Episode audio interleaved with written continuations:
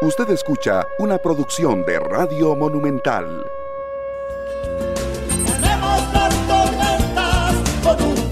Costa Rica, muy buenos días. Ya hoy es 15 de noviembre del 2022. Se acerca, cada vez está más cerca el 2023 sin duda.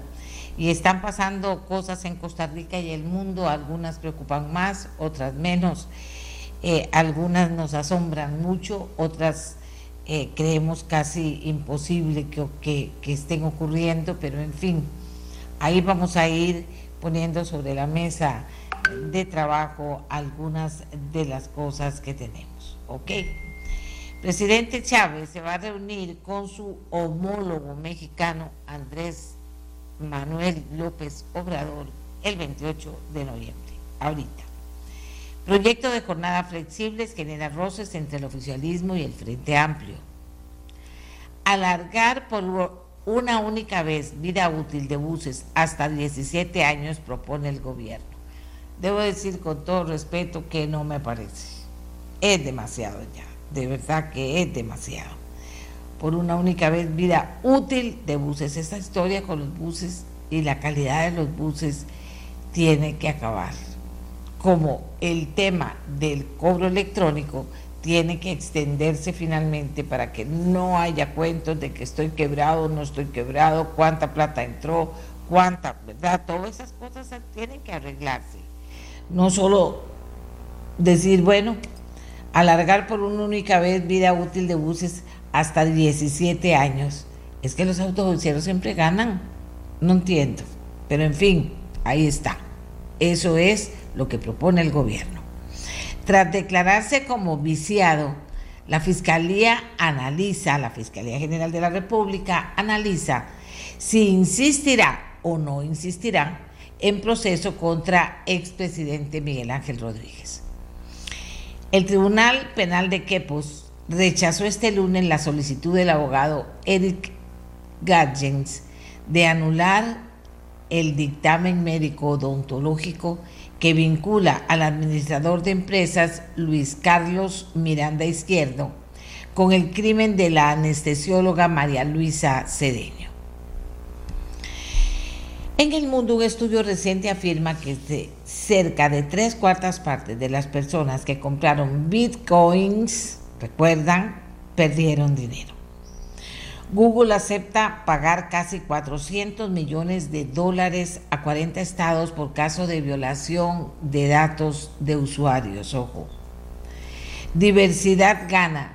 El mensaje del avión que transporta a los jugadores de Alemania al Mundial de Qatar. Una nota preciosa en medio de todos los noes que decisiones como esta se dan en Qatar, ¿verdad? Pero diversidad gana, dice el avión y lo dice de una manera bien clara para que se vea.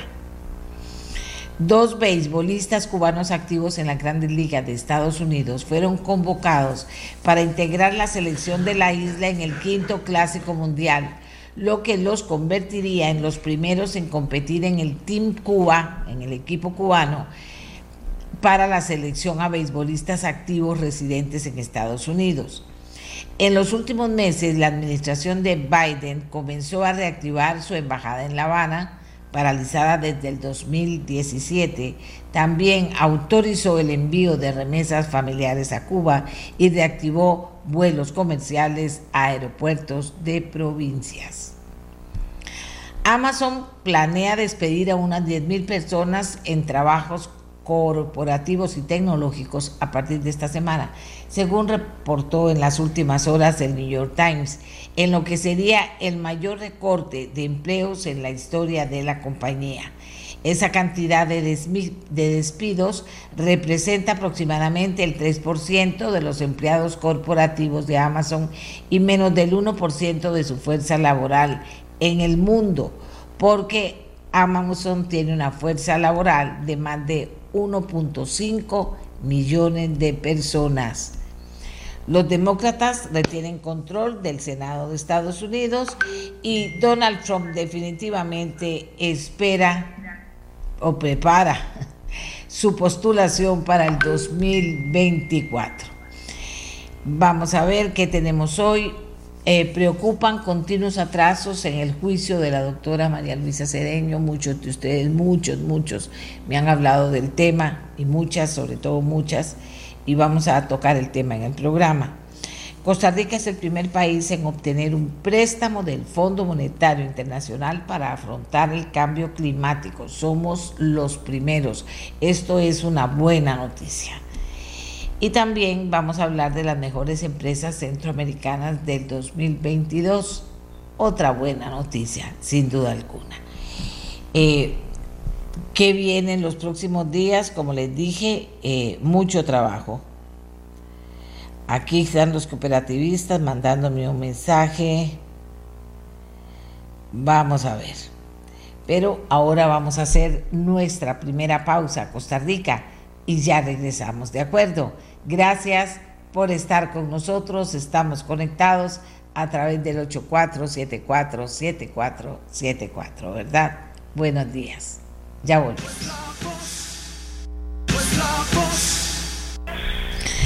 Aquí estoy recibiendo unos mensajes.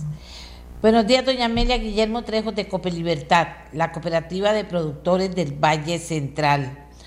Cope Libertad está requiriendo personas recolectoras de café. Heredia cosecha 2022-2023. Importante, si usted quiere participar, hay un punto de salida en Heredia Centro contiguo a Maica, hora 5 de la mañana. Y les voy a ayudar inclusive dando el teléfono por si usted conoce. 8628-9066. 8628-9066. El requisito es ser mayor de 18 años. Y oigan la información que tenemos aquí. Este año hay mucha migración de nicaragüenses a Estados Unidos y esto está haciendo que incluso en Nicaragua se esté pagando a 2 dólares la cajuela, limitando aún más la disponibilidad de mano de obra. En este momento ya la maduración para esta zona del Valle Central está en su apogeo y existe oportunidad de agregarse a la actividad.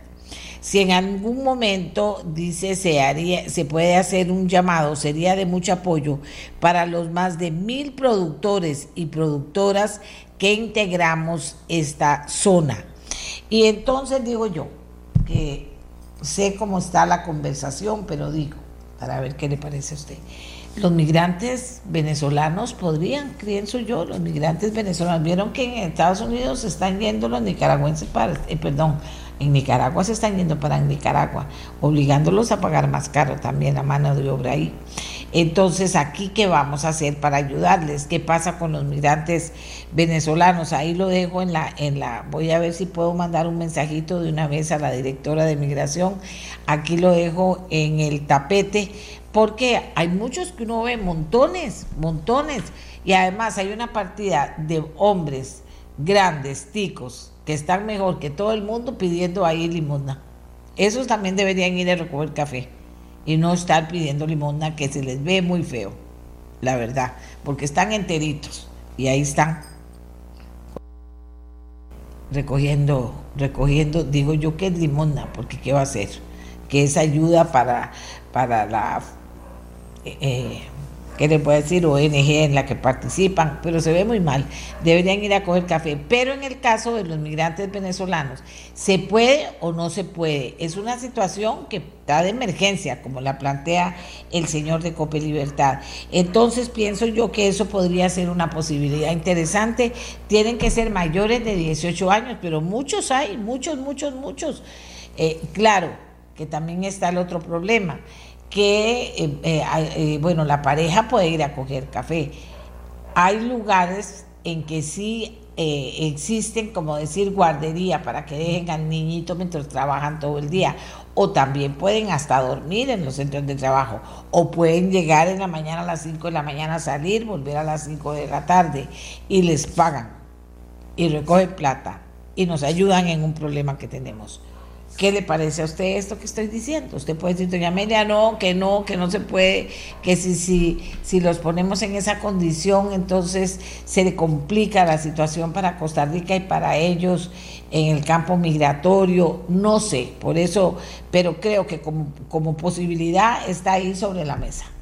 Me parece a mí que como posibilidad está ahí sobre la mesa.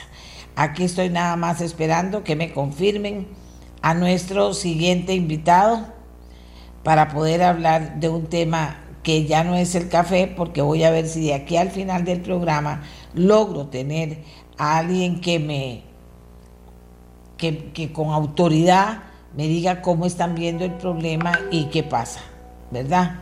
Me parece a mí que esto es importante. Y aquí mientras que, vamos a ver, ya. Eh, vamos a ver, Miguel, usted me confirma si tenemos al invitado, por favor. Eh, vamos a ver. Qué raro. Ok, aquí voy con el teléfono de él a ver si tiene algún problema. Mejor para no perder tiempo, tengo mucha gente hoy citada en el programa.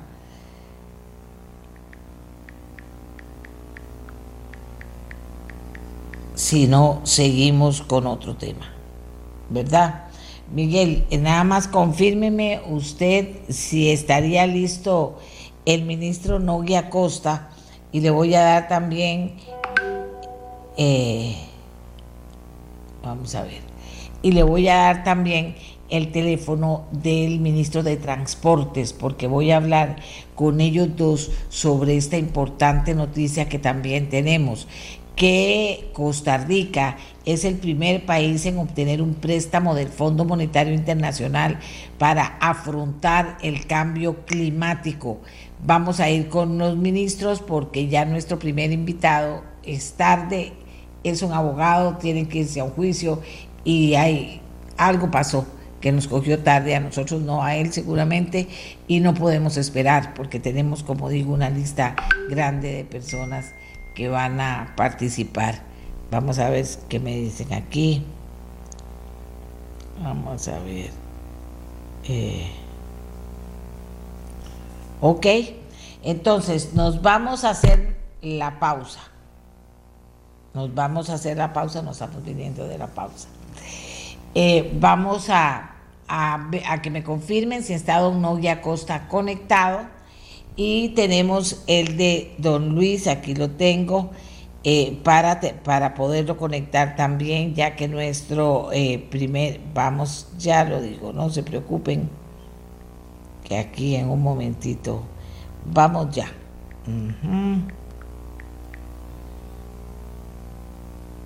Ok, listo. Y luego tengo también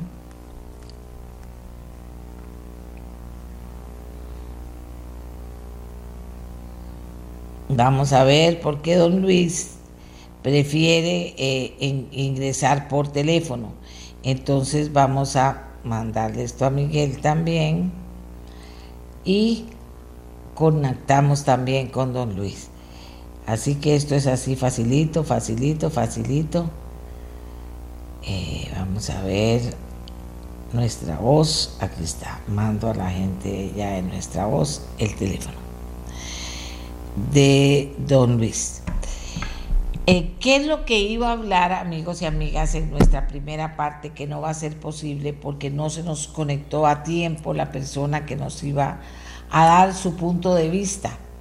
Les decía que hay mucha preocupación en un sector muy importante, no cualquier sector, sobre los continuos atrasos en el juicio de la doctora María Luisa Cedeño, que ustedes saben la forma espantosa, dantesca, con la que fue asesinada la doctora Cedeño.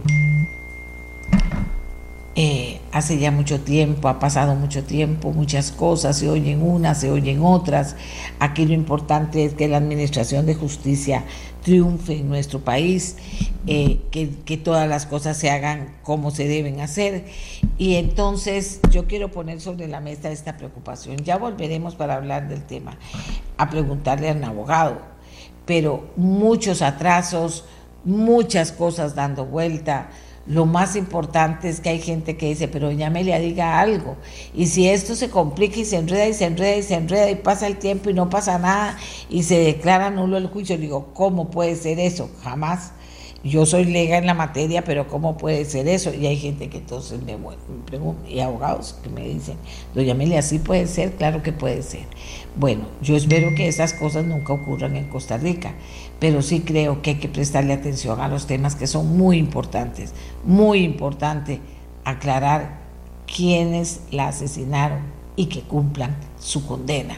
Esto es lo que sería lo correcto y por supuesto no inventar, pero que las pruebas estén ahí, estén claras, los jueces estén claros y se haga justicia, porque creo que yo creo firmemente en eso. Bueno, tenemos otra buena noticia. Costa Rica es el primer país en obtener un préstamo del Fondo Monetario Internacional para afrontar el cambio climático. ¿De qué se trata exactamente esta buena noticia?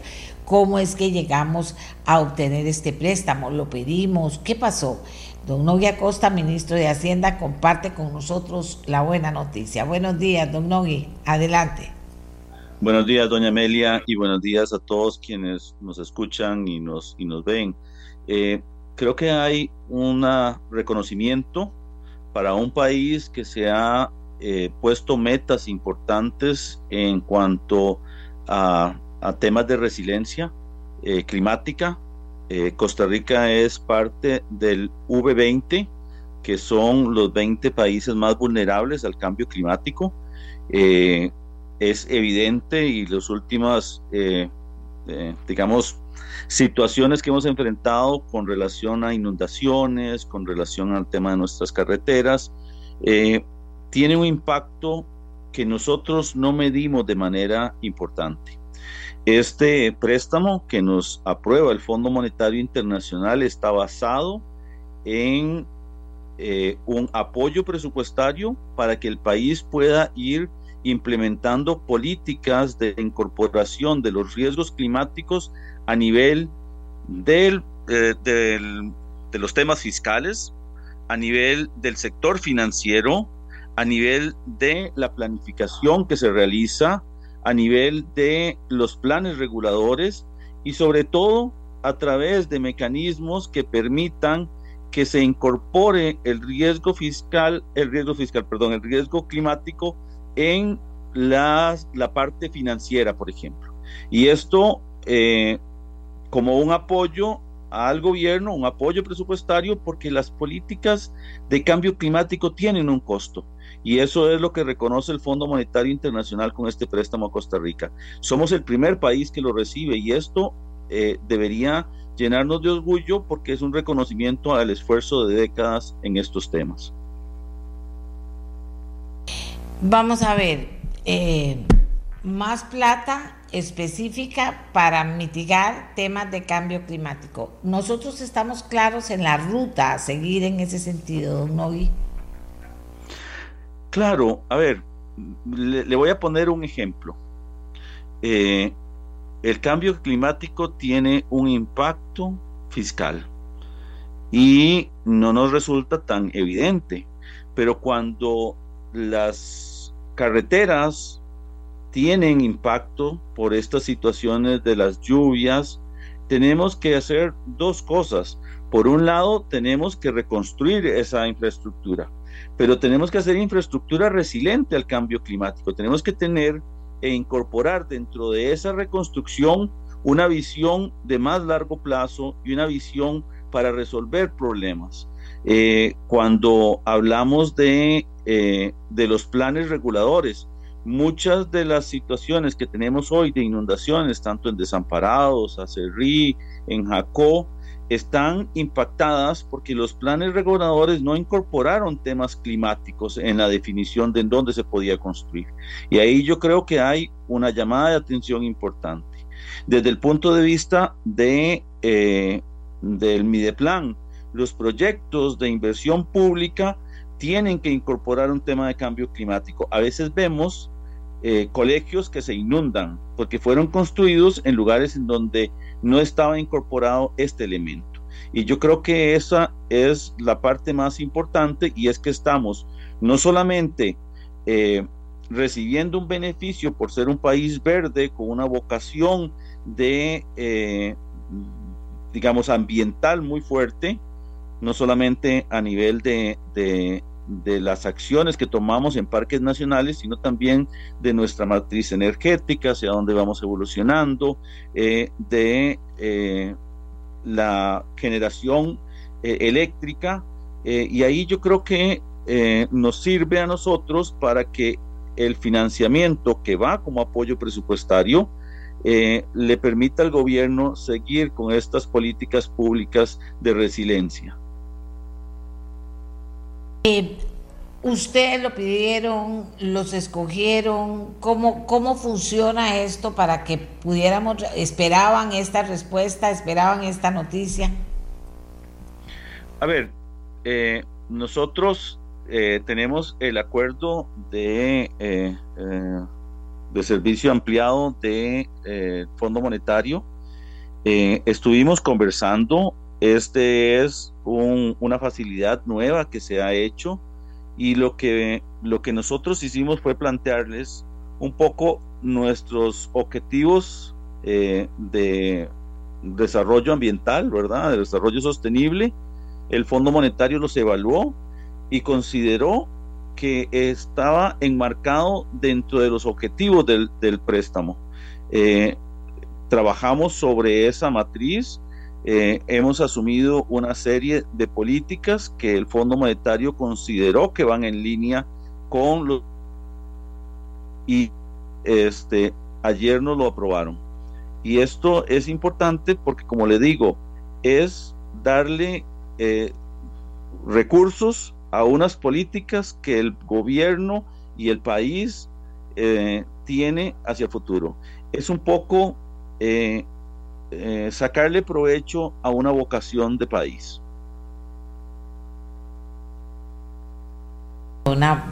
bueno, y eso para usted como ministro de Hacienda, ¿cómo funciona? ¿no? Y ahora tiene, tiene más plata, pero para un objetivo claro, ¿verdad? Que eso es importante. Hay, hay que aclarar algo, doña Amelia. Esto tiene un proceso, al igual que el, el acuerdo de facilidades ampliadas, que tiene una serie de revisiones. Nosotros nos comprometemos a implementar una serie de políticas eh, y tendríamos una revisión y desembolsos de acuerdo al cumplimiento de esas metas. Entonces, digamos, funciona más o menos como hemos venido con el acuerdo con el fondo, en donde viene, se hace una revisión, se ve si se ha cumplido. Es evidente que desde el punto de vista de, los temas fiscales y de la reforma hemos cumplido holgadamente y en este sentido eh, de, también estaríamos en un proceso con respecto a este nuevo fondo de resiliencia y sostenibilidad ambiental. Eh, eso quiere decir que no es un desembolso de una única vez, sino que van a venir desembolsos en las mismas fechas en las cuales el Fondo Monetario nos ha venido desembolsando. Eh, más o menos eh, tendríamos como, como la primera revisión este, a, junio y este, otra revisión en, a final de, año. Y ahí creo que de acuerdo con el cumplimiento, estaríamos recibiendo los desembolsos de ambos este, créditos hasta el eh, vencimiento del el último desembolso, que coincidirían ambos eh, eh, del, del, acuerdo de facilidades ampliadas y este, de este nuevo crédito de resiliencia y sostenibilidad ambiental. Dígame una cosa, don Ogui, eh, está, está perfecto. Tenemos demasiadas urgencias que superan esta cantidad en, el caso de lo que hemos padecido y, para, y, la alerta que tenemos de prepararnos para el próximo año con todos estos temas de cambio climático y para el futuro. Eh, ¿Eso cómo, cómo opera? ¿A, quién le toca? Porque nosotros, ver por qué le, le, digo así con toda confianza? Nosotros en gestión somos muy, bueno, hemos sido muy lentos en gestión. Entonces dice uno, todo lo que hay que hacer, el tiempo pasa tan rápido, ahí puede haber un dinero que puede entrar y ir eh, en una lista de prioridades ayudando, pero ¿cómo opera para que haya una gestión rápida y le saquemos el mejor provecho? A ver, le voy a comentar que desde el punto de vista del Ministerio de Hacienda, eh, uno de los elementos importantes es incorporar el riesgo climático dentro de los riesgos fiscales. Eh, para retomar el ejemplo, eh, viene un, un evento climático que genera una emergencia y hay que sacar recursos. Bueno, deberíamos tener dentro de los riesgos fiscales que podrían impactar el déficit y también la relación deuda-PIB, el tema climático.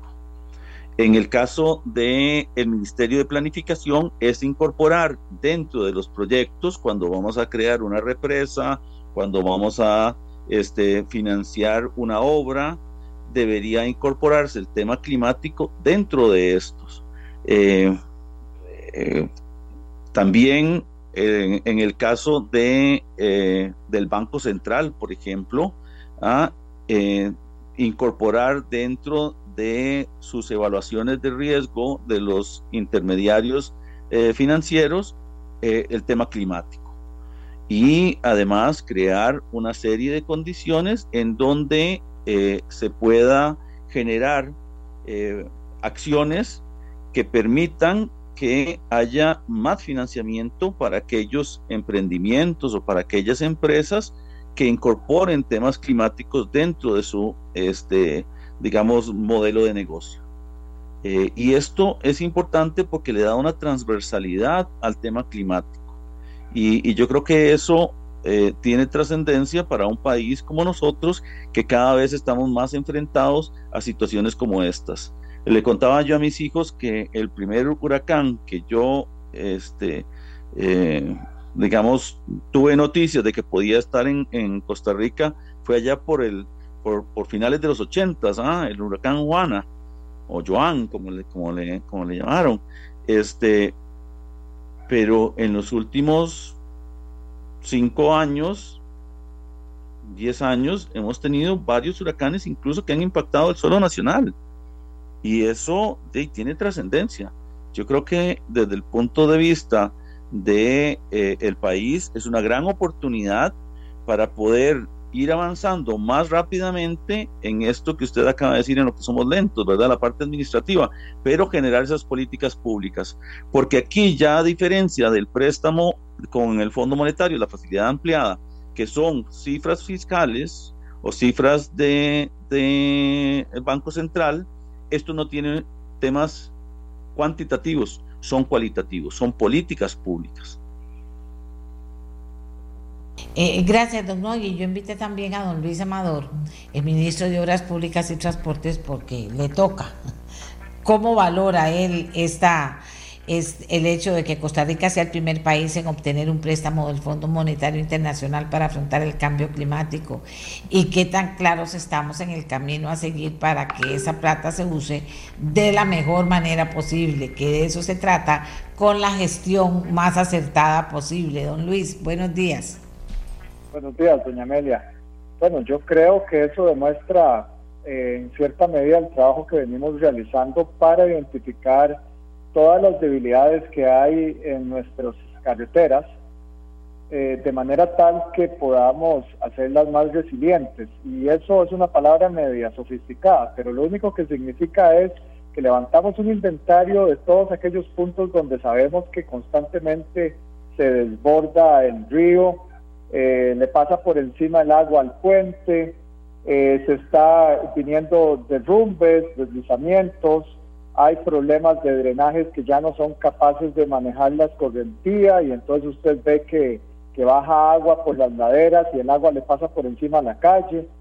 Eh, y entonces al ver todos esos puntos, eh, tanto en carreteras como en puentes, eh, empezamos a pensar, ok, ¿qué hay que hacer para evitar que esto ocurra? Entonces hay que meter alcantarillas más grandes, hay que levantar el puente, hay que poner algunas obras eh, de retención en los taludes, hay que hacer algún terraceo. En la parte de los hundimientos necesitamos cabezales, necesitamos gaviones.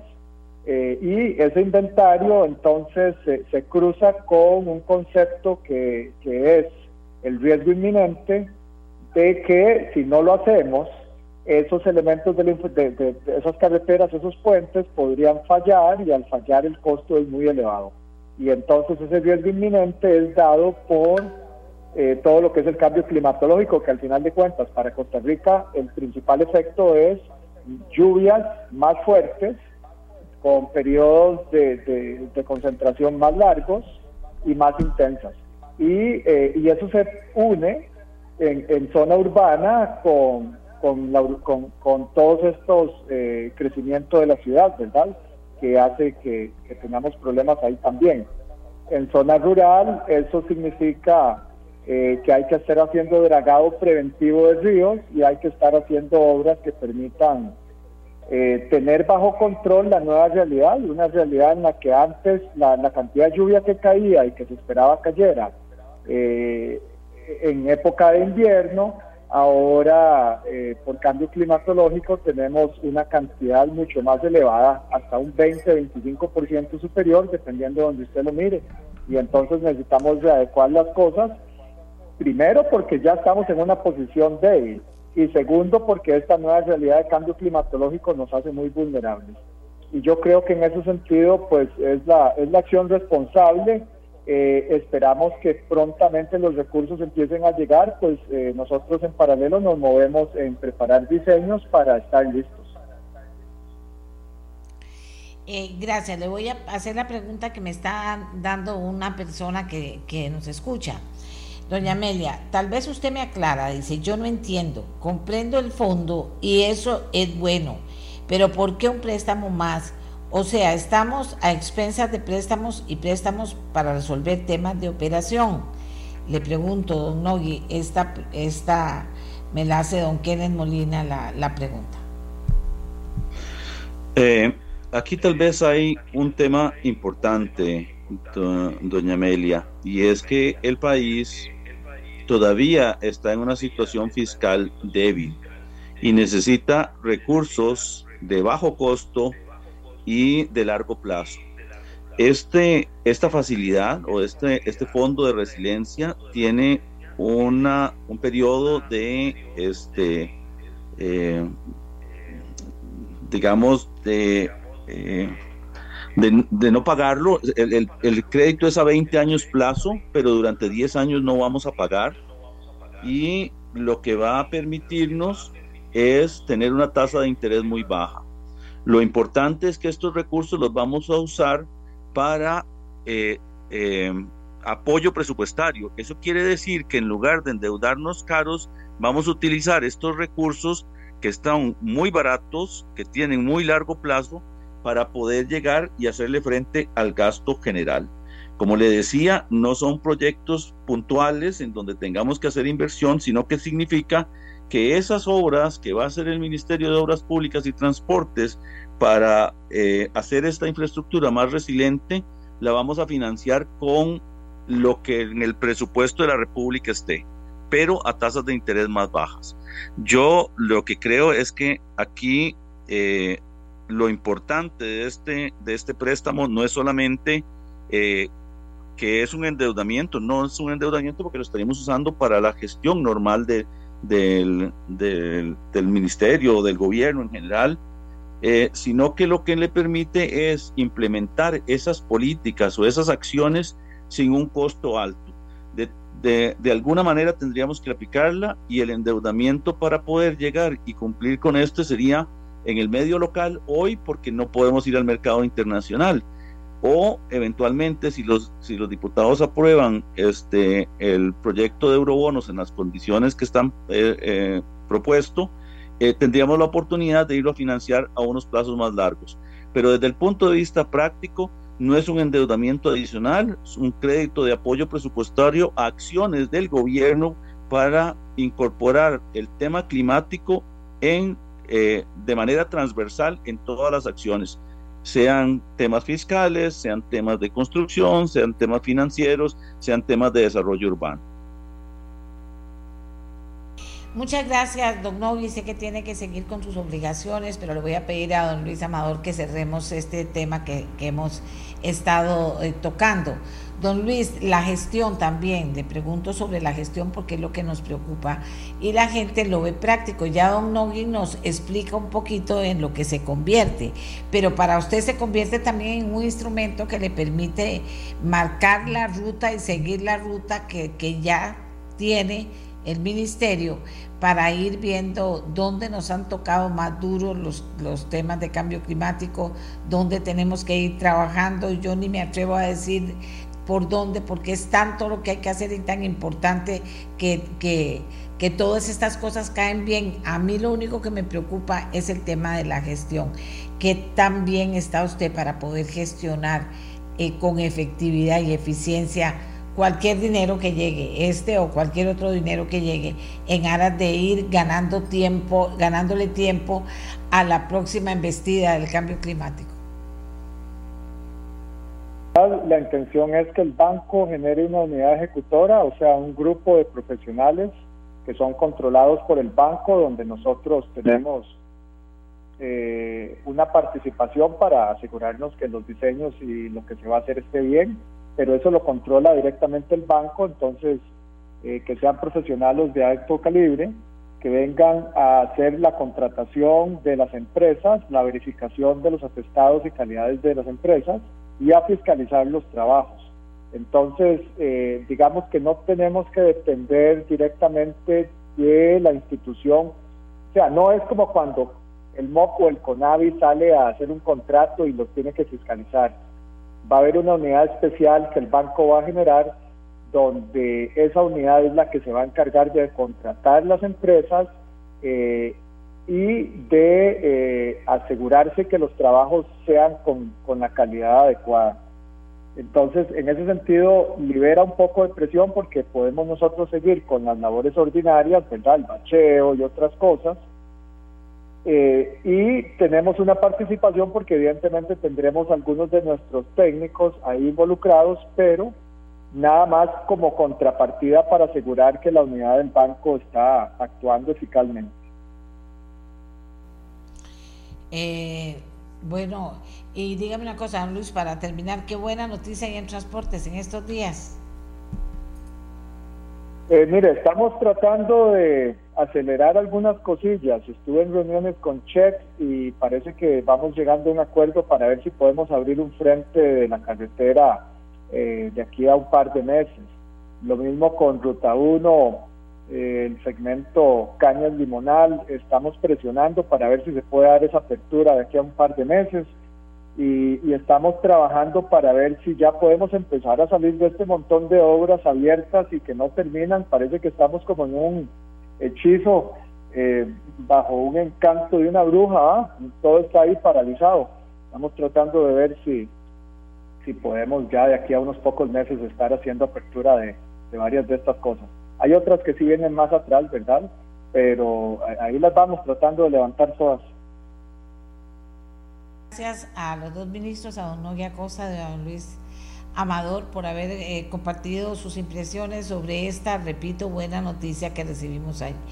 Ya nos lo explicaron bien para las personas que le preocupa el tema de los préstamos y vamos a, irnos con otro tema. ¿De acuerdo? Les decía y nada más, como siempre, necesito que... Eh, que me confirmen que ya tengo a nuestro siguiente invitado, el eh, abogado Juan Marcos Rivero, que es representante de la familia, quien ha llevado todo el caso de la doctora María Luisa Cedeño. Él me dice que está listo aquí, que dicha, eh, porque lo busqué y le pedí que nos regalara unos minutos en el programa para que pudiéramos hablar de algo que es importante, que son las preocupaciones de la gente en relación a un juicio que obviamente ha sido hipermediático, pero que ha sido horroroso, espantoso, horrendo, no hay palabras para la gente, gente que inclusive ha estado ahí en el juicio y he escuchado partes y dice, es increíble que uno pueda, ¿verdad?, asimilar inclusive las cosas que se denunciaron en ese juicio. Y les decía que la gente está preocupada por los continuos atrasos en el juicio de la doctora María Luisa Cedeño. Yo no sé cuánto atraso lleva, yo no sé cuándo debería estar todo caminando de la mejor manera, yo no sé si hay preocupación en algún sentido por parte de, eh, de los abogados eh, que han presentado el caso y que están trabajando de por lograr efectivamente, decía yo también, que haya justicia, que haya justicia, que, que se puedan respetar las pruebas que hay para que se pueda comprobar la participación de quienes hayan estado en esto y que sean castigados finalmente. Pero la gente lo siente casi en la piel este crimen y entonces está preocupada y quiere saber, don Juan Marcos, porque inclusive se dicen cosas que ya dije, no las voy a repetir, pero ¿cómo está? ¿Vale la preocupación? ¿No vale la preocupación? Ustedes están, los abogados, eh, están preocupados por, por algo que pudiera de intervenir o interferir en este, en este juicio de manera negativa? Eh, gracias, buenos días, doña Amelia. Eh, vamos a ver, usted tocó varias cosas importantes y muy relevantes que, a las cuales quisiera hacer referencia. Tal vez empecemos un poco de atrás para adelante. este es un caso en el que hay alrededor de 64 personas que tienen que venir a declarar entre testigos, eh, peritos, los propios eh, acusados, si así lo desean, las personas que figuran como eh, víctimas, en este caso los familiares de la doctora Cedeño, y entonces, claro, eso le da al proceso una dimensión sumamente amplia. en este momento, yo calculo que debemos haber evacuado más o menos unos 15, tal vez un poco más de los 64 testigos y, todavía falta. Eh, estamos en este momento empezando a oír la declaración del médico forense eh, encargado de hacer los exámenes de odontología forense, concretamente el tema de las mordidas. Y bueno, prevemos que probablemente se vaya a llevar bastante tiempo. Y entonces el juicio que originalmente fue señalado para tres meses, todo septiembre, todo octubre y todo noviembre, en este momento está señalado hasta finales de enero del próximo año. Sinceramente no sé si podremos terminar en esa fecha, eso depende de muchísimos factores. Em, tal vez los próximos testigos eh, puedan transcurrir un poco más rápido. Realmente los peritos que han estado declarando son declaraciones complejas, hacen referencia a muchísimos aspectos de carácter técnico, de carácter eh, propiamente de medicina legal, que tienen eh, pues ribetes, eh, dijéramos, relevantes y complicados y que obviamente todas las partes quieren hacer amplios interrogatorios al respecto, pues con el fin de aclarar todo lo que se pueda eh, estos dictámenes periciales. Eventualmente los próximos testigos puedan discurrir un poco más rápido. Lo que sí, eh, pues a uno como abogado le preocupa es que eh, este es un proceso en el que se han producido muchísimas suspensiones. Eso no se puede pasar por alto. de hecho, teníamos previsto para el día de hoy continuar con la declaración del perito. Eh, realmente nos acaban de comunicar que lamentablemente no se va a poder porque aparentemente uno de los imputados se sospecha que tenga COVID. Entonces, desde esa perspectiva, se suspendió el proceso por hoy, por mañana y probablemente estemos viendo la próxima semana si se logra continuar el proceso. En realidad, esto pues es algo que se escapa eh, del manejo del tribunal. Evidentemente, si una persona da positiva de COVID o se tiene la sospecha, pues existen protocolos que necesariamente se tienen que observar, pues para evitar que la enfermedad pueda contagiar a otras personas.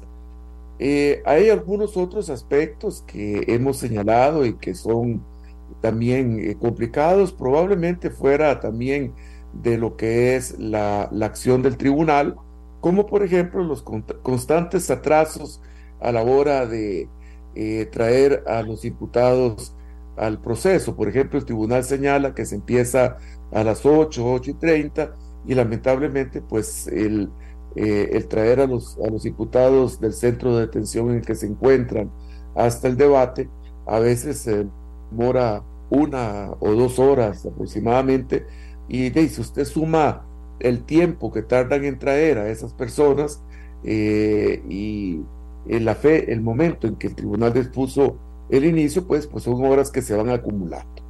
Eh, tal vez otro factor que puede estar incidiendo en este caso es eh, que como hay muchos abogados, pues algunos eh, solicitan tiempo para atender otros procesos, lo cual en principio resulta atendible, pero en esto, por ejemplo, en materia civil se estila que siempre se litigue con un codefensor, de manera tal que si uno de los abogados no puede asistir, pues entonces siempre va a estar el otro que cubre desde el principio la, la representación de los intereses del cliente y entonces de esa forma no se atrasa.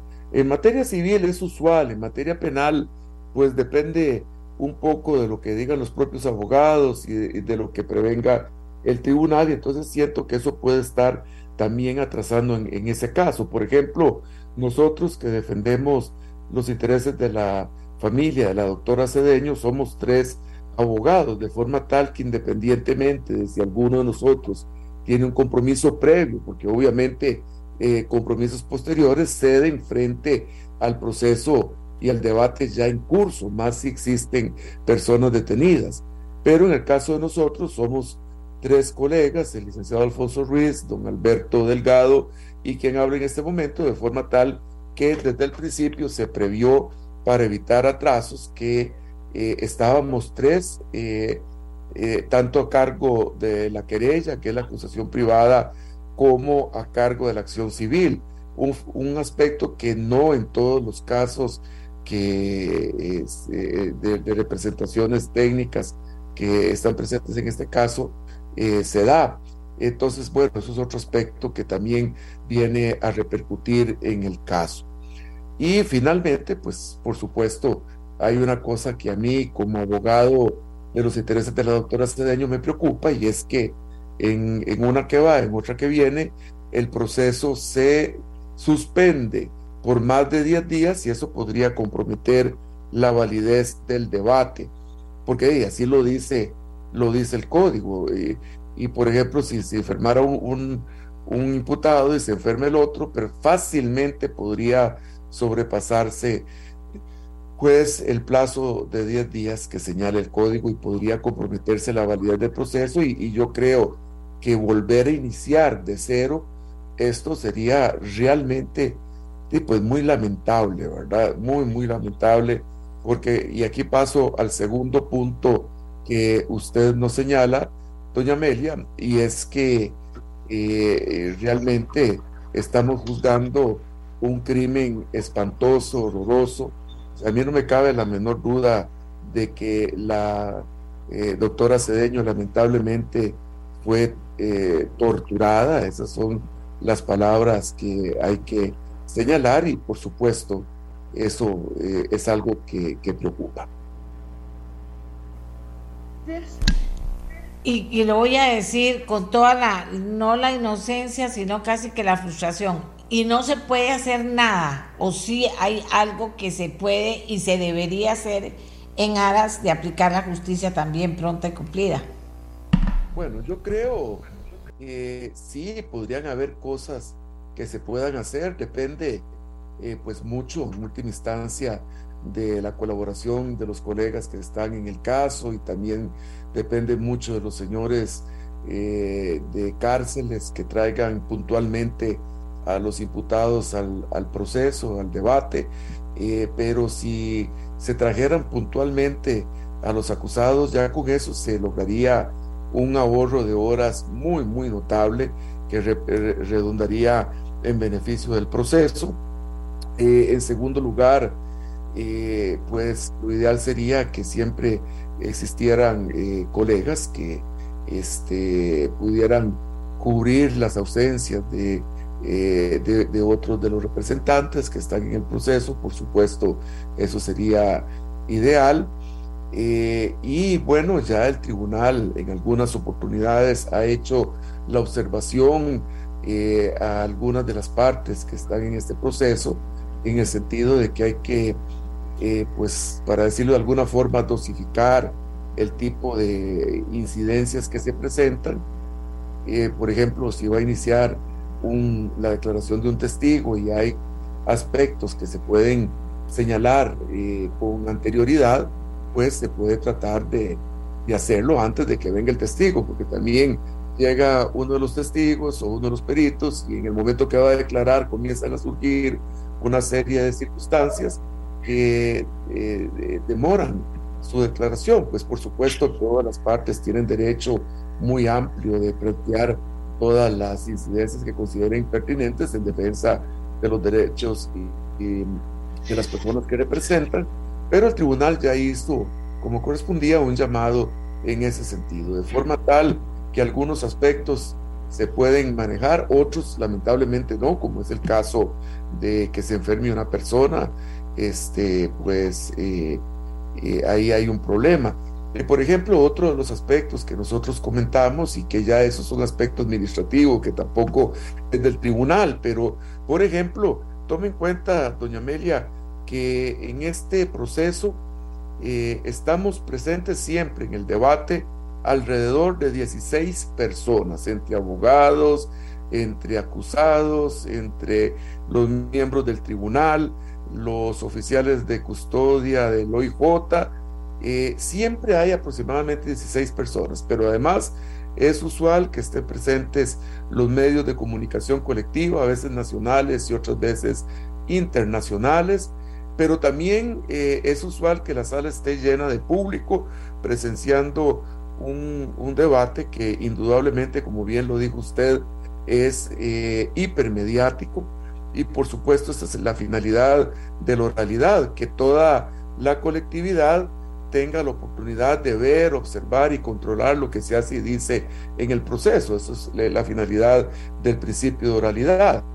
Pero tenemos el problema de que la sala en que estamos eh, trabajando es relativamente pequeña para eh, esta enorme cantidad de personas.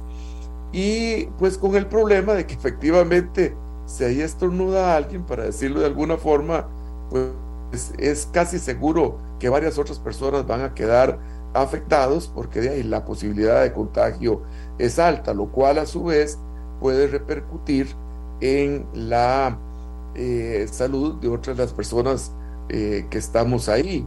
Yo considero que para un proceso hipermediático como este debió reservarse una sala mayor, incluso nosotros lo hemos señalado, que la sala 3, que está justo al frente de donde estamos trabajando nosotros, pues eh, es una sala por lo menos dos o tres veces más grande de donde estamos, que sería la ideal para poder manejar un proceso de esta naturaleza. Bueno, usted me preguntará por qué no se reserva esta sala, que incluso a veces hemos visto que pasa eh, desocupada.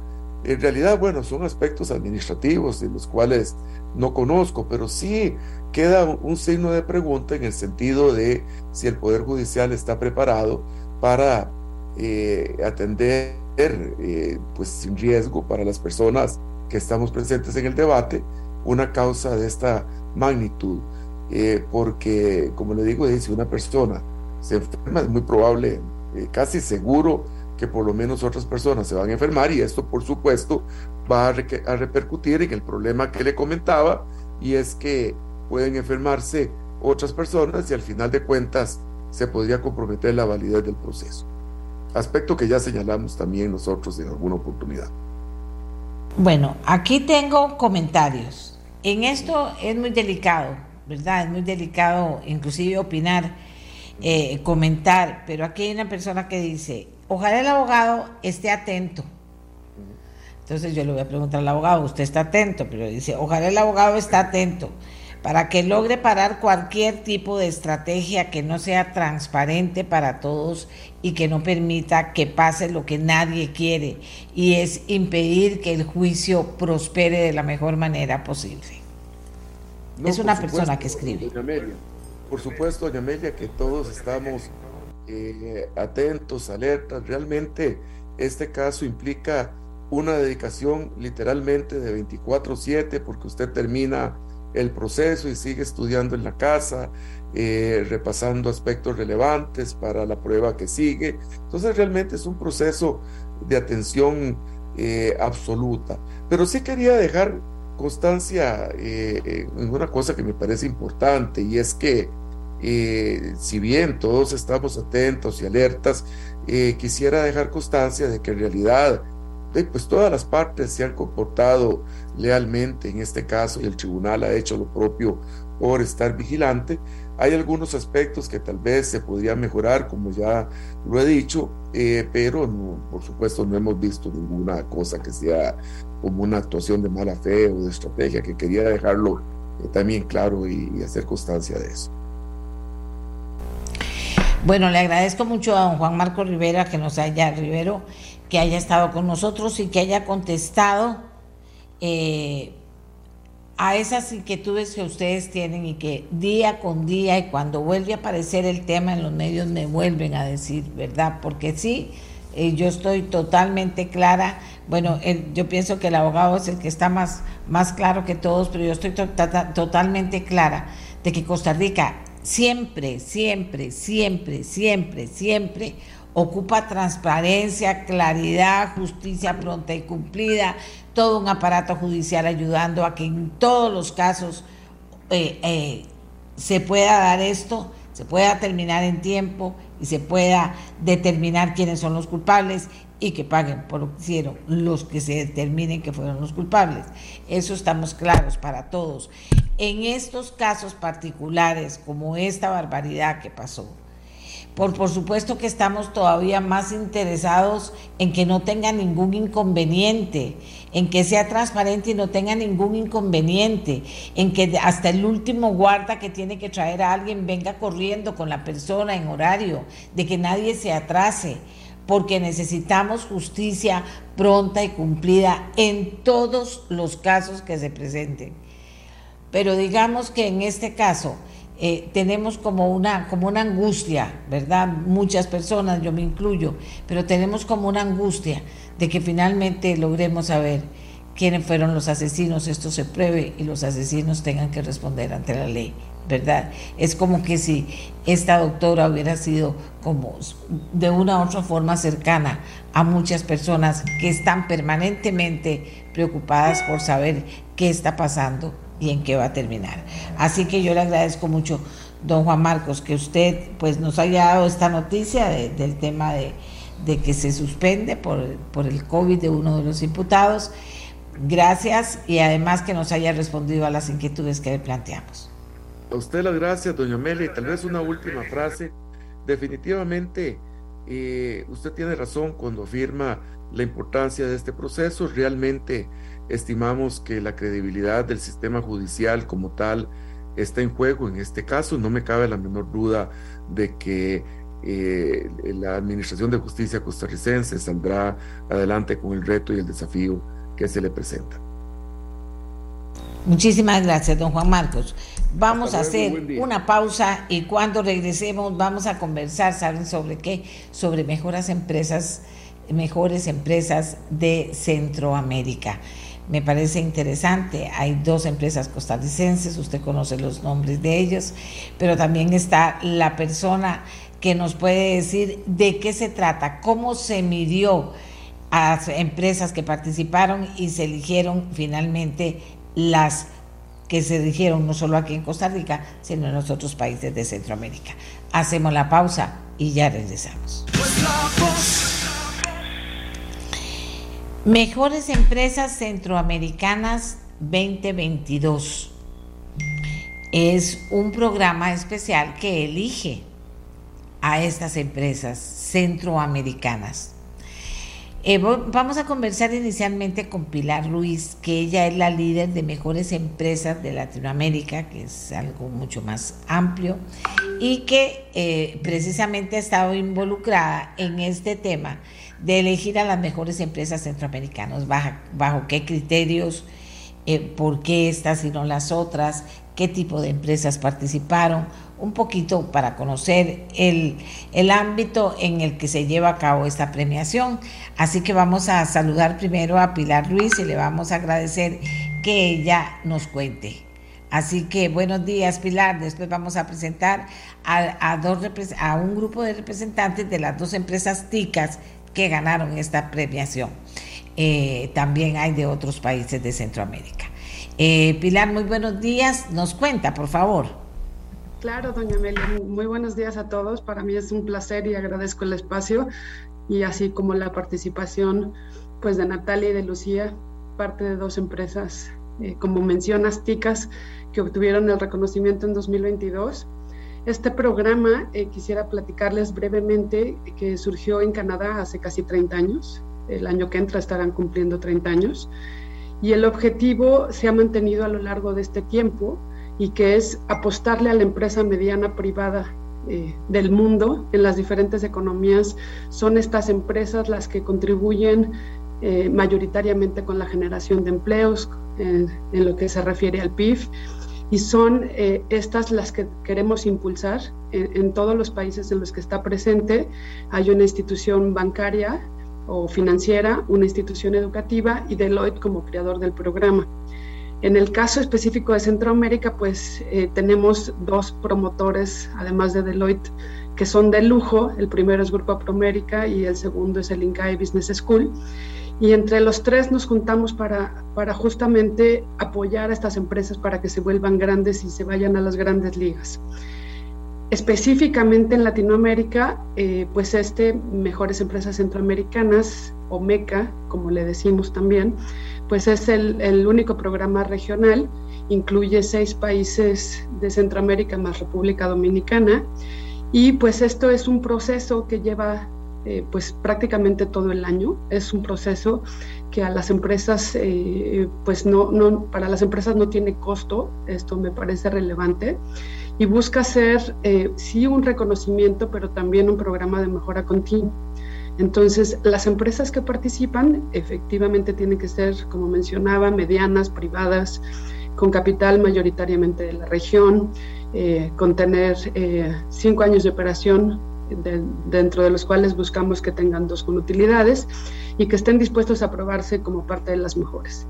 Entonces, cuando empieza este programa, eh, ahora estamos en la segunda edición en, Mejores Empresas Centroamericanas, pues nos damos a la tarea de buscar estas historias que, vale la pena contarlas eh, y hacer pues un proceso que, lleva eh, pues las empresas de la mano con los tres promotores, asignamos algo que le llamamos coaches, que, que, van con las empresas y buscan pues guiarlos en la documentación de su caso de negocio. Entonces, una vez que las empresas nos comparten esa información, que por cierto la cuidamos muy bien, doña Amelia, has de saber, eh, buscamos identificar cuáles son las que se destacan en cinco temas principales. Eh, buscamos hacer una evaluación integral y entonces vemos eh, cómo está haciendo la empresa para, para ganar más, para tener mejores ingresos, para optimizar su estructura de costos y gastos, para obtener un mejor provecho de los activos que tenga, eh, las cosas que están haciendo hoy para existir mañana y yo creo que ahora con lo que hemos vivido estos últimos años se vuelve mucho más relevante eh, pues prepararnos eh, pues para factores externos como, como estos que estuvimos eh, atravesando y que todavía estamos inmersos en ellos. Y el último tiene que ver con, con el talento. Y el talento eh, pues es clave para lograr las cuatro cosas anteriores. Entonces todas las empresas que participan en el proceso proporcionan esta información, un comité evaluador, eh, nos damos a la tarea de leer todos los casos de negocio, hacer esta comparación que, a mí me parece una de las cosas más ricas del programa porque podemos ver eh, qué están haciendo empresas privadas y, yo creo que aquí privadas es una palabra clave. Eh, entonces, al compartir estas empresas sus mejores prácticas, eh, pues también buscamos hacerlas mejores entre ellas, pues, y al final, pues elegimos a las que más se destacan tanto en su desempeño financiero como de gestión. Y entonces, eh, pues es lo que yo quería contarles un poco y me parece mucho más importante que, Natalia y Lucía pudieran platicar de su experiencia porque yo podría sonar hasta sospechosa de, que todo es tan bueno en este programa, que sí lo creo, pero me gustaría eh, pues aquí cortar mi participación y mejor que, ellas platiquen eh, cómo les fue en esta segunda edición de Mejores Empresas Centroamericanas. ¿Qué te parece, doña? No, no, me parece perfecto. Eh, tenemos a representantes de, la, de las dos empresas TICAS, una Multifrío y la otra Laboratorio San José. Por parte de Multifrío tenemos a Natalia Ábalos de Mercadeo y a Mónica Arias, gerente financiera. Eh, comencemos por la gerente financiera. Eh, cuéntenos esta historia, qué pasó y cómo llegaron aquí. Doña Amelia, eh, disculpe, Mónica no pudo estar eh, a la hora, ¿verdad? Entonces estaré yo por esa parte. Por las dos partes. Sí, por las dos partes. cuéntenos, cuéntenos la historia, Natalia, cuéntenos la historia, adelante. para Multifrío, ¿verdad? Estamos ubicados en Atenas y a grandes rasgos eh, nos dedicamos a la venta, instalación y diseño de aire acondicionado a nivel eh, industrial en su mayoría. Eh, para Multifrío fue un gran honor y un gran reto participar en MECA. nosotros tenemos un gran equipo detrás que ha hecho posible que todo esto sea un éxito y haya sido de éxito al final del proceso. A nivel financiero se cuidan mucho lo que son los flujos de caja, eh, desde la parte de presupuestación de un proyecto hasta que finaliza un proyecto, el departamento financiero viene acompañando, ¿verdad? Para que todo salga de la mejor manera, tanto para Multifrío como empresa, como para los clientes, ¿verdad? Entonces, este, tanto los, los, cada una de las áreas de multifrío se ha abocado a trabajar bajo un sistema de calidad, ¿verdad? Que a nosotros eh, lo que es ISO 9001 nos, nos da un, estándar de calidad, ¿verdad? Y a través de eso hemos podido ir recabando toda la información que, que MECA en este caso nos pidió, ¿verdad? Fueron más de 300 archivos eh, que tuvimos que, que, mandar, ¿verdad? De, de, en este proceso. Eh, parte de, digamos, por ejemplo, toda la parte de mercadeo, que veo yo, toda la parte financiera, estados financieros, eh, cómo se maneja desde ese, desde punto de la empresa, hasta los compañeros, digamos, que ven propiamente los proyectos, ¿verdad? Porque aquí en Multifrío pues tenemos la cabeza financiera, ¿verdad? Pero los gerentes de proyectos también eh, datan de información a todos los, a este segmento para poder para poder llevar la empresa. Multifrio tiene una cultura organizacional bastante fuerte, que eso nos permite trabajar todos como una maquinita bien aceitada, ¿verdad? Entonces, hemos podido eh, salir adelante con esto, el acompañamiento, una vez que entregamos toda la, la información, el acompañamiento que nos dio el coach de MECA fue bastante, bastante bueno tanto así que ahora al final con, los reportes que nos dieron, digamos, tenemos muchas áreas de mejora eh, que, podemos, digamos, eh, poner en práctica pronto gracias a, este trabajo que llevamos todos en conjunto. Vamos a ver, eh, Multifrío me, hablemos un poquito de Multifrío, de cómo nació Multifrío, de quiénes trabajan ahí en Multifrío, o sea, cómo funciona. Sí, Multifrío nació de, en 1996, ya tenemos 26 años en el mercado y nació eh, gracias a que don Marcos Ponchner y Salo Ponchner, que son hermanos, eh, quisieron tener su propia empresa. Don Marcos fue el que, él es ingeniero mecánico y él fue el que inició con, con Multifrío y un año después se le une a don Salo, su hermano, eh, para ver toda también toda la parte de, de administración, tanto mercadeo, finanzas de la empresa como tal. Ellos empezaron en un garage en Avenida 10 en esos tiempos y poco a poco, conforme han pasado los años, han tenido la visión de ir creciendo.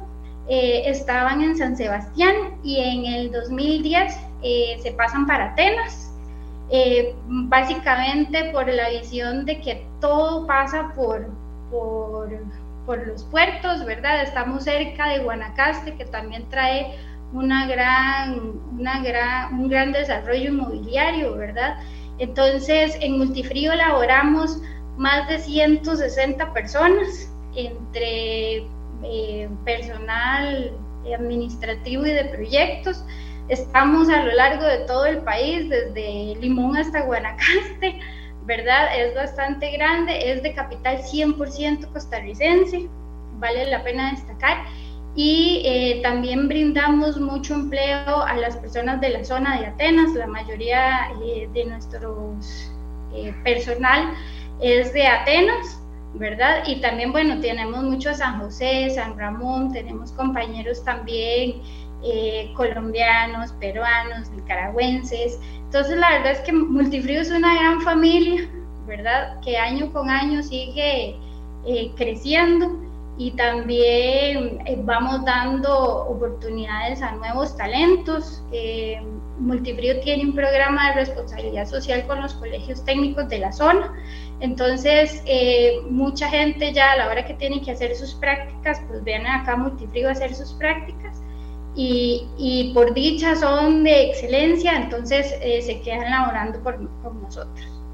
Básicamente instalamos eh, aire acondicionado, diseñamos, se hacen eh, cálculos de carga térmica para todos los proyectos de índole, ¿qué te puedo decir? Desde industria médica, hoteles, centros comerciales, restaurantes, tenemos una, una, una gran gama de, de servicios que brindamos. Vamos a ver, Pochner, son los hermanos que tomaron esta aventura y, recuerdo haber visto el título, de, el rótulo de multifrío en varios lugares aquí en San José y ahora están allá y abrieron una opción de trabajo para la gente de la zona, que eso es muy importante. Eh, eh, nos dicen que con mucha visión están comprometidos con eh, los colegios técnicos que hay por allá y que esos colegios y, no sé, la universidad, o sea, les están dando todos los técnicos que ocupan ahorita en este momento para el crecimiento de la empresa. Natalia. En este momento, pues traemos mucho eh, en lo que es técnicos en aire acondicionado como tal, pues recibimos desde eh, personas de Lina hasta colegios técnicos que brindan esta especialidad en lo que son los colegios técnicos de la zona, muchos son para centros de servicio, eh, eh, servicio al cliente. Eh, también toda la parte de contabilidad, como son los estudiantes de la UTN, ¿verdad? De la sede acá de Atenas, este, vienen a hacer prácticas acá y bueno, este, ahorita contamos con, con tres o cuatro compañeros que se han quedado, que han hecho la, las prácticas por acá. ¿verdad? Entonces, eh, eh, casi que nos brindan, eh, la parte técnica nos brinda mucho refuerzo en lo que es tanto el soporte técnico, ¿verdad? Que es el servicio postventa nuestro, ¿verdad? Que Multifrío va desde que inicia un proyecto, puesta en marcha, hasta todo el servicio técnico que necesita para seguir manteniendo función.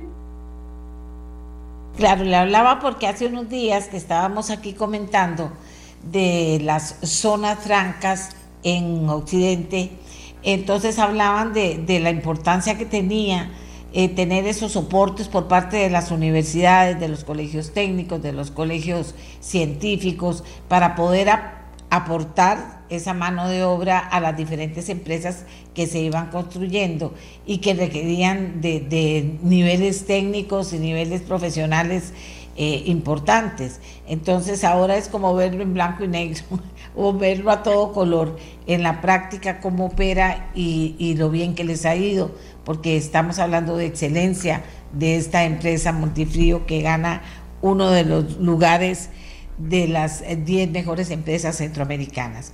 La otra empresa de que estamos hablando es Laboratorios San José. Y en representación de Laboratorios San José, vamos a eh, presentarles a la a una mujer. Vieron que puras mujeres, ¿verdad? Que ustedes saben que eso me encanta a mí. Vieron que puras mujeres. Vamos a presentarle a Lucía García Flores, subdirectora del Laboratorio San José, para que ellos, ella también nos cuente esta historia. Eh, Lucía, adelante. Hola, buenos días. Eh, bueno, para Laboratorio San José en realidad es todo un orgullo em, haber ganado uno de estos premios em, porque representa todo un esfuerzo. Em, en realidad eh, fue bastante la documentación que hay que presentar para hacer valer pues todos los todas las, o hacer constar todas las cosas que eh, que se están evaluando. Laboratorio San José tiene presencia prácticamente en todas las provincias. Eh, se fundó hace casi 60 años, el próximo año estamos de cumpleaños ya con, con 60 años, entonces también es una empresa bastante consolidada. Em, este, y ganar este premio en realidad nos, nos hace sentir muy orgullosos porque estamos haciendo las cosas bien en diversas áreas, eh, gobierno corporativo, mercadeo, en innovación, eh, finanzas, eh, retención del talento humano. Entonces, eh, pues para nadie es un secreto con el tema de la pandemia. los laboratorios privados, pues ahí empezaron a, hacerse notar un poco más. tal vez no, no teníamos en el radar los laboratorios y pues con la pandemia pues fuimos muy necesarios, ayudamos muchísimo en el sector salud para detectar a tiempo tantos casos de COVID. Em, entonces, este, pues recibir este premio nos dice que las cosas se vienen haciendo de, la mejor manera. Eh, una de las cosas que más nos gustó es el diagnóstico, porque em, si bien es cierto, fue bastante retador completar toda la documentación, una de las cosas más eh, importantes es que nos pone ya como un, un, un piso donde de ahí no podemos bajar. Em, tenemos que hacer muchísimas eh, otras cosas para continuar esa mejora continua. Em, y es una de las cosas que más eh, ha propiciado eh, nuestro director general, el doctor Hugo Núñez, siempre ha estado en pro de la innovación, de traer lo más nuevo y lo mejor en el área de laboratorios privados. Entonces es, es un, un, premio que se viene a complementar con toda la tecnología que viene trayendo el laboratorio Em, y también el equipo y el talento que también apoyó en, en la, toda la documentación, toda la recopilación de la información, pues también se da cuenta de, de todas las, las pequeñas cosas que hacen la gran diferencia, porque muchas veces vamos haciendo mucho trabajo hormiga que si no se recibe este tipo de reconocimiento, si no juntamos toda esta información, no nos podemos dar cuenta de todas las, las, cosas que hacemos que hacen una gran, una gran empresa. Entonces, eh, en realidad, darle las gracias a MECA porque nos hace ver que realmente eh, el laboratorio em, pues está haciendo las cosas bien y, y pues para adelante hay, hay muchas eh, oportunidades de mejora, nos permitió darnos cuenta de nuestras fortalezas, de, nuestras debilidades y trabajar también por ahí un poco las amenazas. Vamos a hablar un poquito del corazón, cómo nació eh, el Laboratorio San José, quiénes eh, fueron los pioneros que ahora está, eh, han logrado llegar hasta donde han llegado y que van hacia adelante, pero ¿cómo nació? Sí, el, en realidad el laboratorio nació, bueno, en 1963 con doña Teresa y don Fernando. Em, ellos fueron pioneros en atención domiciliaria em, fueron este, los que iban a, de casa en casa y propiciaban como que el, paciente tuviera mayores facilidades para poder hacer este, sus exámenes de laboratorio. Eh, después eh, sus tres hijos pues ya tomaron la, la batuta en la empresa. Actualmente el doctor Hugo Núñez es quien dirige el laboratorio San José y se ha enfocado mucho en cuatro grandes áreas, lo que es la asesoría médica, tenemos todo un programa que se encarga de visitar a los médicos para asesorarles en cuáles eh, pruebas pueden realizar eh, y enviar tanto al extranjero como eh, pruebas que realizamos acá en, en, el país. Tenemos un programa corporativo bastante fuerte que se encarga de ir a visitar a todas las empresas, pequeñas, grandes, en zona franca. les apoyamos en el tema de realización de sus ferias de salud.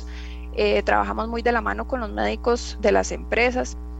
Eh, también tenemos el, área de procesamiento de todos aquellos laboratorios más pequeños que no tienen las plataformas que tiene el Laboratorio San José. Em, entonces procesamos todas esas pruebas que ellos no, pueden procesar. Y, propiamente pues eh, los pacientes que son también nuestro, nuestra razón de ser, todos aquellos pacientes que están en constante cuidado de su salud, eh, que que van, qué sé yo, tal vez tienen citas muy largas en la caja o que tal vez eh, son referidos por los médicos eh, que tienen eh, emergencias en, salud. Atendemos todo este tipo de pacientes. Últimamente, pues nos hemos tratado de enfocar más en la prevención, más que tener que salir corriendo por, por alguna enfermedad o demás y eso nos ha, diferenciado y nos ha permitido pues eh, concentrarnos en diversas áreas em, apoyando eh, de todo tipo de, personas y, yo creo que eso es una de las cosas que nos ha eh, o que nos permitió también salir avantes en el tema de la pandemia que no tenemos concentrado nuestro em, todos nuestros recursos en una sola en una sola en una sola área. Em, y pues es algo que nos tiene muy, contentos porque los médicos eh, también nos, nos eh, apoyan mucho o nos, nos aplauden mucho el tema de siempre la mejora continua. Estamos yéndoles a, constantemente a, informar de nuevas pruebas, de nuevos equipos.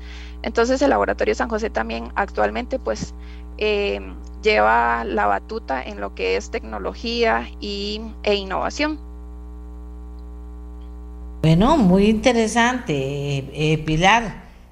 Tremendos, los dos, tremendas empresas, tremendas empresas las dos. Eh, en el resto de Centroamérica, ¿de, de qué de, de, qué a qué segmento pertenecen las, las empresas, más o menos? Pues mira, en general evaluamos en cuatro sectores principales. Claro que depende y varía cada año según las empresas que, que se inscriben pero en general los agrupamos en cuatro sectores, comercio, construcción, manufactura y servicios. Eh, claro que dentro de ellos pues hay, hay, eh, diferentes, eh, diferentes áreas de enfoque, especialmente por ejemplo en servicios. Las dos que nos acompañan el día de hoy fueron evaluadas dentro del sector servicio y no cabe duda que son bastante diferentes. Entonces, lo que hacemos es, y justamente también por eso el que sea regional me parece bien relevante, eh, porque la comparación ya no solamente eh, pues son con empresas de, en este caso, por ejemplo, de Costa Rica, sino también se comparan con otras empresas de servicios pues en toda la región. Y las otras que, fueron reconocidas, eh, pues hay, mira, hay de, de comercio, por ejemplo, está AMPM, en Nicaragua, está con Schaller también en Nicaragua. Eh, vaya, aquí tendría que mencionarlas a todas eh, eh, y tal vez me llevaría demasiado, pero por ejemplo también hay de manufactura como Industrias Magaña en El Salvador, Servicios Generales Bursátiles también en El Salvador, vaya CPX en Guatemala, Sistemas y Proyectos también en Guatemala, eh, entonces, aquí también hay una cosa importantísima que, me parece bien relevante, es la comunidad que se puede eh, generar entre estas empresas que están haciendo bien las cosas. Porque en los eventos de cierre que tuvimos, doña Amelia, déjame contarte que eh, pues las empresas empezaron a conocerse y empezaron a identificar también oportunidades de negocio que pueden hacer entre ellas Entonces, eh, el alcance puede ser eh, mucho mayor conforme estas empresas también se conocen, porque si te fijaste, tanto Natalia como Lucía mencionaron que el proceso eh, pues implicó tiempo, implicó esfuerzo, juntar la documentación. Entonces, pues es un proceso serio, esto me gustaría decir. Y entonces saber que la otra empresa pasó por el mismo proceso que tú y que fue reconocida también, pues te da una confianza. Eh, ¿A poco no, Natalia, Lucía? Eh, de, que la otra empresa con la que podrías hacer tal vez negocio, eh, pues es una empresa también seria, bien constituida, que se preocupa por la gente, que busca o ha buscado prosperar después de esta pandemia, que comercialmente sus procesos están bastante bien, que buscan mejorar, que estuvieron dispuestos a aprobarse. Entonces, esa parte de comunidad empresarial mediana privada de la región me parece que es otra cosa súper eh, importante que mencionar. Aquí lo que me gustaría también es, eh, tenemos dos grandes empresas TICAS que forman parte de este listado de 18 compañías reconocidas. Eh, creo que hay múltiples historias que contar en Costa Rica que debieran eh, sumarse a este proceso.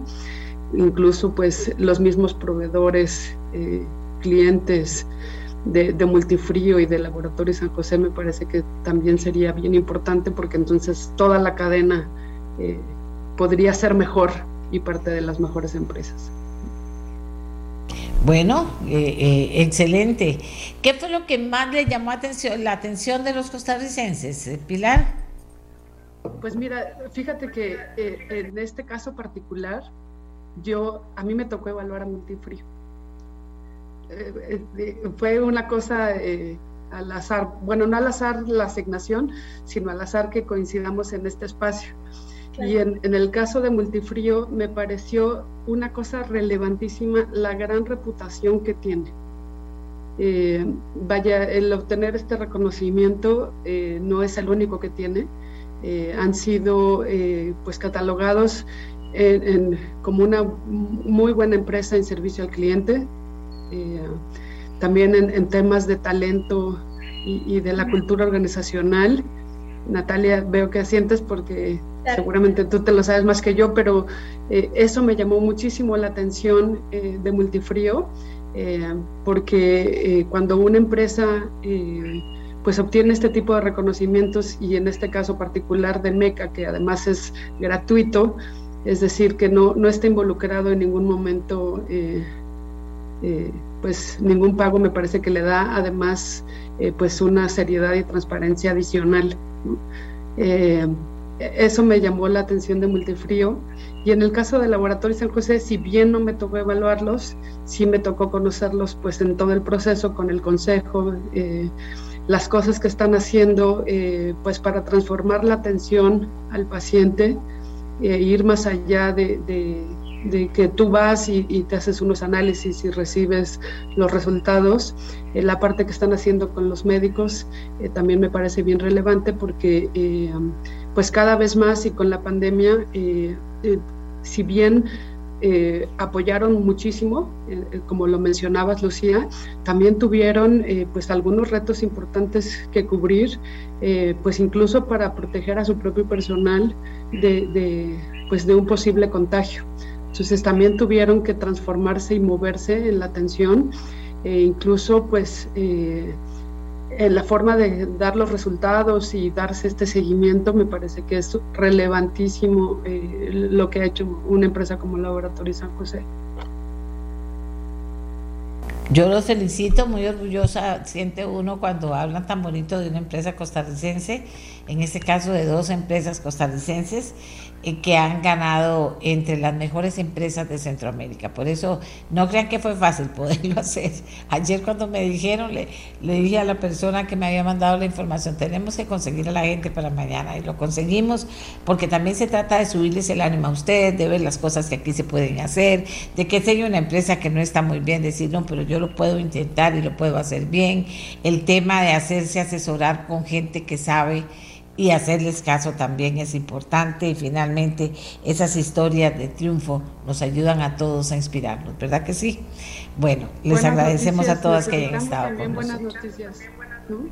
Así es, así es. Le agradecemos a Pilar, a, Natalia, eh, eh, que haya estado con nosotros, a la representante del Laboratorio San José también, y nos vamos con otro tema. Bien, amigos y amigas, adivinen qué. Estoy tratando de contactar a la gente de café para poder hablar un poquito más del tema de la gente que está haciendo falta con mucha urgencia. Eh, eh, que se conecte, aquí lo estoy poniendo. Pero tiene que ser ya, porque lo que tengo son 10 minutos, ni un minuto más, ni un minuto menos.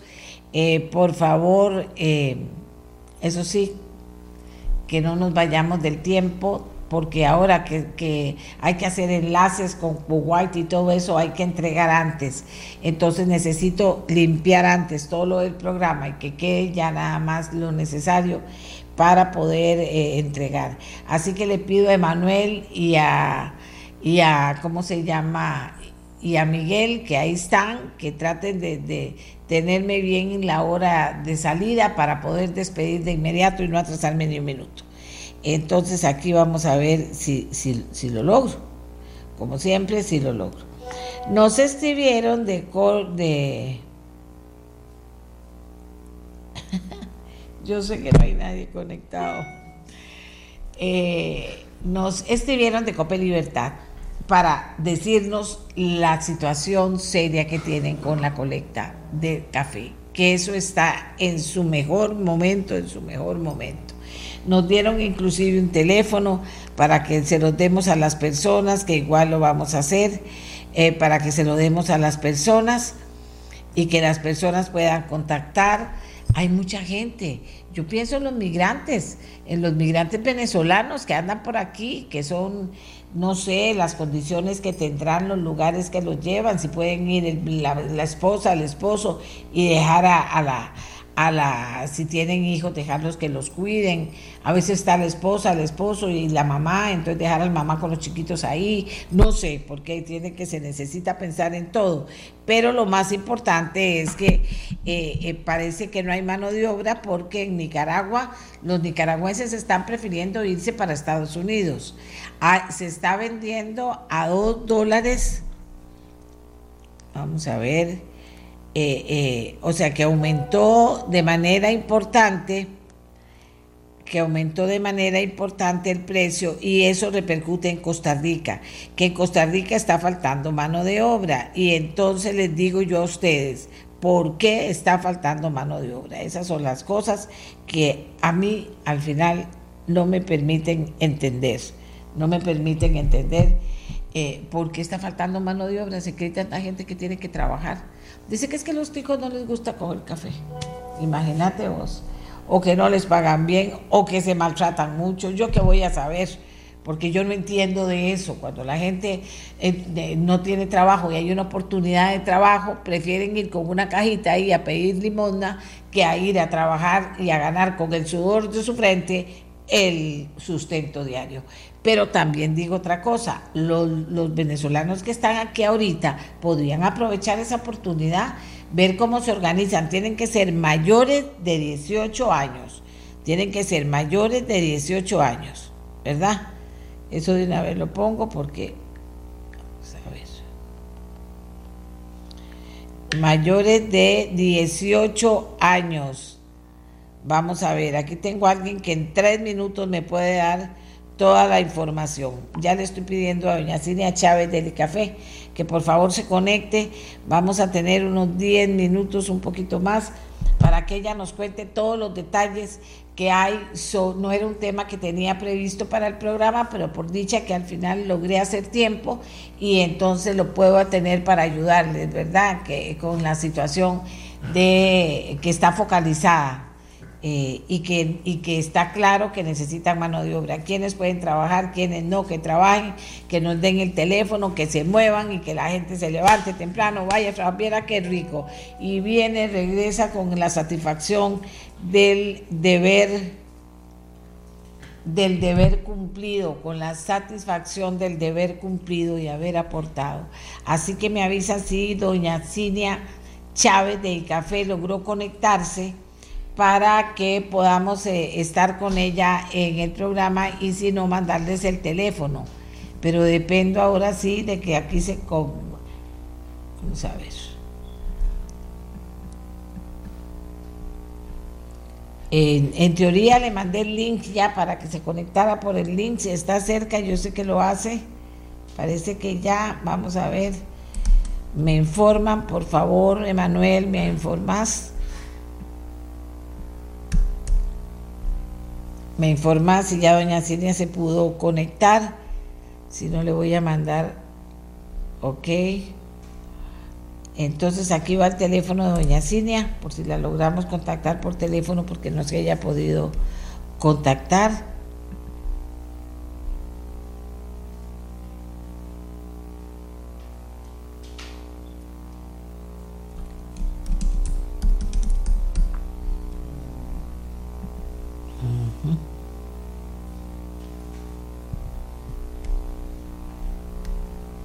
Ya se está conectando, perfecto. Son las 8.43. Eh, Tenemos tiempo hasta quiero entregar a las 9.43. quería, vamos a ver.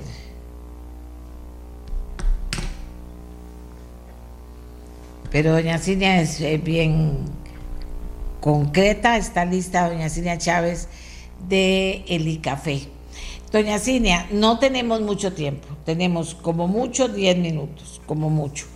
Eh, para que usted, porque tenemos que cortar el tiempo, y sí le voy a pedir a Emanuel y a Miguel que cortamos cuando, cuando falten 10 minutos, cortamos, señores, por favor, para que después no sea el cuento de que yo me extendí, estoy aquí hablando y a veces no puedo llevar el control. Y no es que yo me extendí, sino que tengo que terminar esa hora, tengo que terminar esa hora, me echa la música y ya yo voy a saber. Me le echan desde un poquito antes. Ok, doña Cinia, eh, nos escribían de Cope Libertad preocupados por el tema de que necesitan mano de obra, nos hacían un llamado a que le hiciéramos un llamado a la gente, ya lo hicimos. Yo planteaba el tema de los migrantes eh, venezolanos, eh, planteaba el tema de que tienen que ser mayores de 18 años. Díganos usted cómo está la situación para ver si movemos a la gente para que se vaya a coger café, doña Cinia. Buenos días. Muchísimas gracias, muy buenos días, doña Amelia. Usted siempre ha sido una gran apoyadora y además las personas atienden muchísimo su llamado y por eso se lo agradezco que también haya recibido nuestra preocupación con tanta inmediatez. Efectivamente, ya nosotros habíamos empezado el proceso de recolección en las zonas de maduración temprana, es decir, en Cotobruz, en Pérez Celedón y en Turrialba, y ahí está en el punto más alto con gran intensidad para el proceso de recolección. Pero en la región del Valle Central y Valle Central Occidental la maduración venía más lenta. Durante este fin de semana hubo, digamos, como nos dicen los productores, un cuaje de la cosecha. Ha habido una gran cantidad de café maduro y tenemos mucha preocupación de que con el clima que tenemos en este momento vaya a caerse el grano. Y por eso, pues muchos productores nos han hecho saber de su angustia y preocupación, y particularmente en la región de Heredia, las partes altas de Alajuela, y en donde Cope Libertad también tiene una importante zona de influencia, nos han dicho que los productores están angustiadísimos porque no están recibiendo recolectores en sus fincas. Reconocemos que hay una gran cantidad de desocupación y entonces en este momento, doña Amelia, el café se convierte en un factor esencial para apoyar a estas familias que requieren recursos para la subsistencia. Adicionalmente a eso, yo quiero informarles que en el programa de sostenibilidad social que tenemos a través del FONAS Café, que es el Fondo Nacional de Sostenibilidad Cafetalera, estamos pagando el seguro social para todas aquellas personas que no cuenten con él. Entonces, adicionalmente al pago que hace el productor de café por el proceso de recolección, van a contar con un aseguramiento colectivo para atención sanitaria. Entonces hacemos un llamado, aprovechamos un medio, agradeciéndole mucho, pues haciendo un llamado para que aquellas personas que puedan sumarse al proceso de recolección puedan contactarnos. En este momento, a través del Instituto del Café, hemos habilitado el número 800, lo cual es gratuito para su llamada, es el 800-822-33 Y si se les olvida los números, recuerden es 800 800 café. Ahí los vamos a atender y vamos a direccionar. De igual manera, hago un llamado a aquellos productores que están en este proceso de preocupación y recolección de café para que nos contacten en el Instituto del Café, poder nosotros hacer ese vínculo necesario entre el recolector que ofrece su potencial de trabajo y el productor que lo está requiriendo. De igual forma, tenemos un número de WhatsApp, doña Amelia, el 86 75 26, 27. Ahí vamos a estar atendiendo inmediatamente todas las ofertas que tengamos de, de, recolectoras y los pondremos en contacto con las personas que están requiriendo eh, que se sumen al proceso. Eso es pues muy importante. Recordemos en este momento el precio mínimo de la cajuela está en 1048, pero ciertamente los productores de café están pagando 8.500 y hasta 2.000 colones. Así es que hay una importante oportunidad para una fuente de ingreso tratemos así de evitar efectivamente las personas que lo están pasando mal, que hemos visto, como usted bien lo señaló esta mañana, en las calles pidiendo limosna, pues honremos con dignidad la oportunidad del trabajo y, y, sumémonos al proceso de recolección. Esto está en el puro Valle Central, aquí nomás, en la, cerca de la capital, de manera que no hay problema. En el caso específico de Copelibertad, Copelibertad está ofreciendo transporte a través de los mecanismos internos que ellos tienen y salen a las 5 de la mañana eh, del centro de, Heredia con Tihuamaica. Asumo que es una eh, dirección bien reconocida a nivel de, del centro de Heredia, de manera que también alentamos a las personas para que vayan ahí y los van a llevar directamente a, a los pasa con los, con los migrantes? ¿Hay alguna contraindicación? Porque yo me atreví a decirlo porque me parece lógico, pero no sé qué estará pasando nosotros recibimos la mano de obra que sea necesaria porque estamos en un momento de congoja. Claramente el tema de los migrantes y, su, y su, registro o su eh, estatus migratorio correcto es, es, esencial, pero nosotros también apelamos a las autoridades de migración que en un momento en donde hemos visto esta oleada, por ejemplo, de personas venezolanas que están requiriendo sustento y están en las calles, pues que también tengamos un margen de tolerancia para dar oportunidad para que estas personas puedan tener un sustento. Eso sería muy oportuno, pero eso no, es, no está en nuestra competencia y por eso aprovecho esta oportunidad pues para alentar a las, a las autoridades de migración para que favorezcan de alguna manera una temporalidad necesaria, atenderían un esfuerzo país, no dejaríamos que el café se caiga estaríamos atendiendo también una necesidad humana. Bueno, muchísimas gracias a doña Cinia de Café, saludos a la gente de Café. Amigas y amigos, vea todo lo que les hemos dicho. Se los voy a seguir repitiendo para que ustedes puedan tomar en cuenta la si tiene necesidad. ¿Se puede ir a coger café? Ay, cuando la gente comienza con, ay, es que ni coger café ni estar sentado en la oficina no funciona, ¿verdad? Cuando hay necesidad, hay necesidad y resulta que así como hay necesidad en el café de que usted lo vaya a recoger, hay en muchas casas también necesidad de poder juntar un poquito de plata. Inclusive, recuerden que ya con, la experiencia que tuve cuando hacíamos aquella campaña, que, que hasta la familia se unen y van, y hasta grupos de señoras se unen y van a coger café y yo decía, ah, sí, yo cogía café cuando era el, gerente del Banco Popular, me mandó a decir, ¿se acuerda? Cuando muchos me mandaban a decir, doña Amelia, yo cogí café con mi familia y otros, yo cogí un café con mis hermanos, con, con mis primos, con mis tíos. Así que eso dignifica, eso no tiene nada de que para que usted se sienta mal, hay que trabajar pero cuando uno necesita, trabaja. Y si necesita más, trabaja más. Y si ocupa tener más fuerza, saca más fuerza y lo hace. Así que voy a estarles recordando el tema y también vamos a ver eh, cómo le... ¿Qué? por dónde les entro para, para moverlos y para motivar los hombres, mujeres, jóvenes mayores de 18 años, de acuerdo, a coger café. Si es bonito coger café, de verdad. Ahora, puede ser duro también, pero si necesito, ¿por qué no lo voy a ir a hacer? Si el trabajo solo me da dignidad y me da alegría y llegar cansado a la casa duerme uno más rico también, ¿de acuerdo? Se come una buena comidita y duerme más rico. Así que vamos a ver si lo logramos mover gente para que vaya a ayudarle al café. El café de Costa Rica nos necesita Costa Rica y hay que echarle la mano, ¿de acuerdo? Ahora sí, me voy. Eh, hasta mañana, mañana volvemos a estar con ustedes y les volvemos a recordar que se está necesitando mano de obra para recoger café. De acuerdo, tienen que averiguar, ahí está el café, dieron números, aquí yo apunté 800, 800, 22, 23, mañana vamos a dar otros números, muévase, muévase, verá que, que se va a sentir bien, no se va a sentir mal después de hacerlo. Hasta mañana.